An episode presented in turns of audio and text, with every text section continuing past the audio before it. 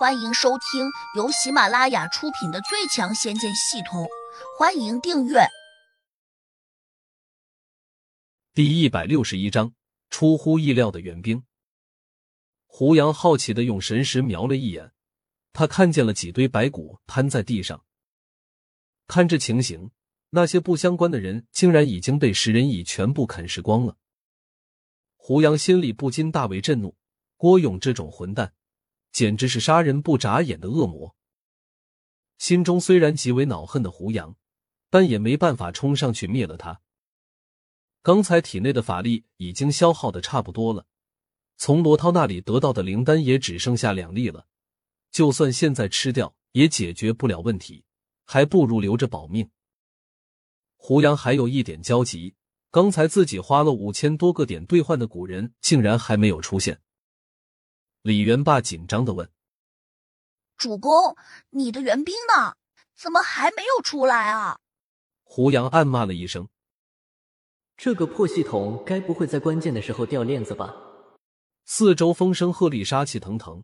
郭勇冷笑着走了过来，他眼里还有一些得意，仿佛胡杨现在已经是瓮中之鳖了。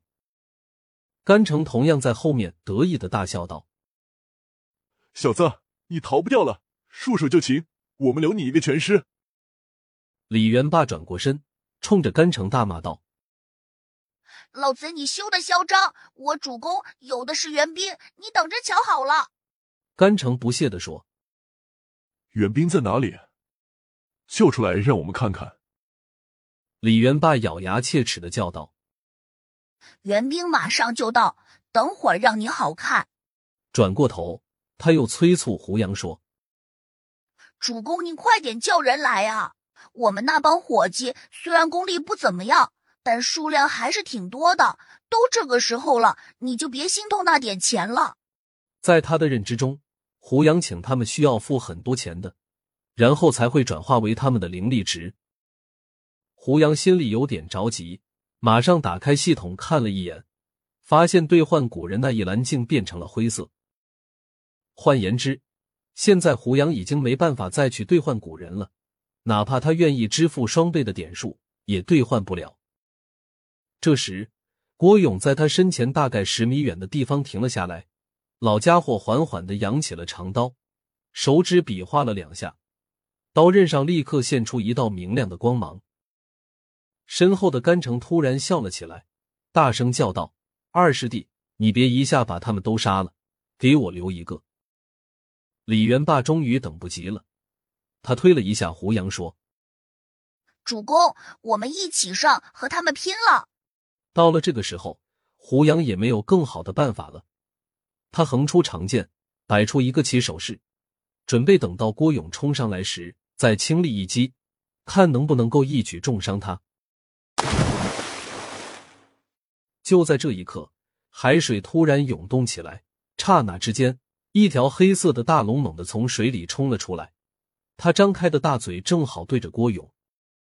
说时迟，那时快，那条黑龙张嘴就把郭勇给吞了下去，跟着又钻入水中消失不见了。这个变化来得太快，几乎所有人都没有看清楚。胡杨也只是隐约中看出了黑龙的形状，甚至连他的爪子都没看见。场中众人全都吓了一大跳，李元霸更是着急的对胡杨说：“主公，快跑！这怪物太厉害了！”大家潜意识中认为，这条黑龙多半是见人就吃，所以都生出了逃跑的念头。甘城惊恐的大叫了一声，跟着便往后急速倒退出海面。台山道长同样吓得脸色惨白，嘴里又大喊着。我的我的二师叔啊，你怎么这么倒霉啊！岸边上那些挡住江山和行风退路的食人蚁，竟好像失去了控制一般，呼啦啦的四处乱飞。看这情形，那些失控的食人蚁，可能马上就要疯狂的扑向江山和行风的人。情况十分危急，胡杨转身看了一眼，急忙伸手弹出了一个火球。那个火球就像子弹一样飞快的砸向了旁边不远的汽车。只听到“轰”的一声，那辆汽车着火燃了起来，跟着就发出了一声猛烈的爆炸。胡杨同时大喊道：“你们快退到汽车旁边去！”江山和邢风反应过来，急忙拖着台山道长退到了汽车旁。汽车的油箱爆炸之后，燃起了熊熊大火，但已经不会发生第二次爆炸了。因此，退到汽车旁边相对比较安全。毕竟那些食人蚁再怎么凶残，他们也有一个共同的致命的弱点，那就是怕火。眼见邢风和江山等人退到了燃烧的汽车旁边。食人蚁果然没有再扑过去。到了岸边的甘城，他咬牙切齿的拿出一把短斧，冲着胡杨叫道：“臭小子，你的运气真是太好了！过来，我们再较量一番。”胡杨站在海面上没有动，他忽然反应过来了，自己花了五千多个点兑换的援兵，会不会就是刚才从海底扑出来的那条黑龙？这种可能性非常大，毕竟兑换古人这个奇特的功能，并没有说一定会兑换出一个人来。他马上用神识往海底扫了一眼，发现那条黑龙竟然还趴在海底深处，并没有离开。胡杨还惊讶的发现，黑龙正用柔和的目光望着自己。虽然他没有发出什么神识，但他似乎也在和自己做无声的交流。隐隐约约中。胡杨甚至在脑中听到了一个声音：“主公别怕，有我在。”这个声音非常陌生，又好像虚无缥缈一般。